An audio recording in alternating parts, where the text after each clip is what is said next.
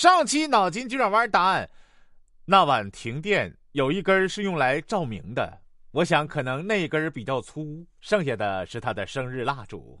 话说有一个没有生胡子的巴彦死了，巴彦就是蒙语财主的意思啊。阎王问他的亡魂：“老头，你活着的时候都干了些什么事儿啊？”不敢瞒大王，我小斗出大斗进，收租放债，处处占便宜，不论是谁都不放过，所以才成了呃良田万顷、牛羊遍野的大巴彦。阎王又问：“你活着的时候可有什么遗憾的事吗？”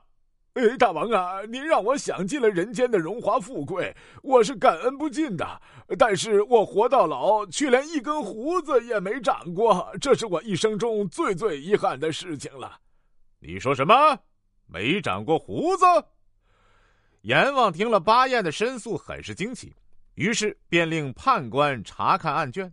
判官读道：“巴彦有一张人皮两指长的胡子。”阎王一听，怒冲冲的大声斥责巴彦道：“这里明明记着你有两指长的胡子，你为什么说没有啊？”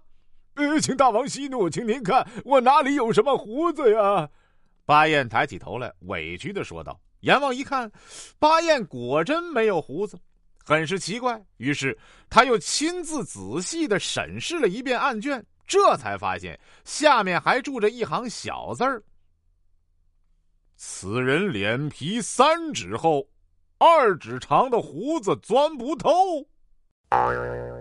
脸皮太厚了，胡子长不出去。”哈哈哈哈哈！哎呦我天哪，这讽刺挺到位。说有个卖药的啊，寻了个徒弟，这个徒弟每天不论做什么活，掌柜的总是嫌他太笨不中用，并经常训斥徒弟说：“你在我这儿眼里要有活，不要老等着叫人指点。看见别人不做的活，你再做；别人不吃的东西，你再去吃。”这才是做徒弟的本分。一天，掌柜的出去了，徒弟到柜房里打扫房子，看见水牌上，水牌就是旧时商店记临时赊账哎账目的小木牌记得满满的呢。又看了供桌上的药王爷的面前，哎，还整整齐齐的放着一些刀石。就是供在神前的祭品呐。徒弟忽然想起掌柜的话，伸手把水牌上记的账擦了个干干净净，刀石也吃光了。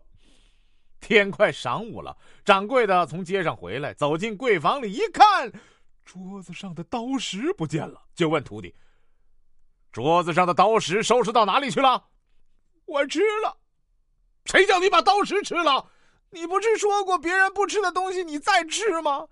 我看药王爷面前的刀石老半天都没人吃，嗯，我就吃了。掌柜的听了，气得干瞪眼儿，无话可说。抬头一看，墙上挂的水牌擦得一字不剩，更是火上浇油，气势汹汹的厉声问道：“谁把水牌上的账目擦掉了？”“我擦掉了。”你不是告诉过我，看见别人不做的活你在做吗？我看见水盘上的字，整天也没有人擦，我就把它擦掉了。掌柜的肚皮都要气炸了，他恶狠狠地说：“你真是个笨蛋，眼里没有半点活，简直是睁着两只大眼在做梦。我睡着也比你清楚。”一天，快到晌午的时候。有一个人拿着一份请帖来请掌柜的去吃饭。徒弟一看掌柜的在柜房里睡得怪熟呢，就对那人说：“你回去吧，我告诉掌柜的，请他马上就去。”那人走了以后，徒弟拿着请帖在掌柜的面前晃了两下，就走了。到了后半晌，掌柜的才从房里慢慢的走了出来。徒弟慌忙走上前去说：“中午有人请你吃饭嘞。”掌柜的一看天已经快黑了，便对徒弟说：“你是憨了吧？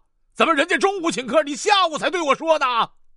徒弟笑了笑说：“你不是说过，我睡着也比你清楚吗？我已经把请帖拿在你面前晃了两晃，你不知道这该怨谁呀？你看你睡着了，肯定比我清楚啊！掌柜的听了，气得一句话也说不出来了。那个掌柜的都这样奔着徒弟了，你为什么还留着他呢？本期脑筋急转弯，问谁天天去看病？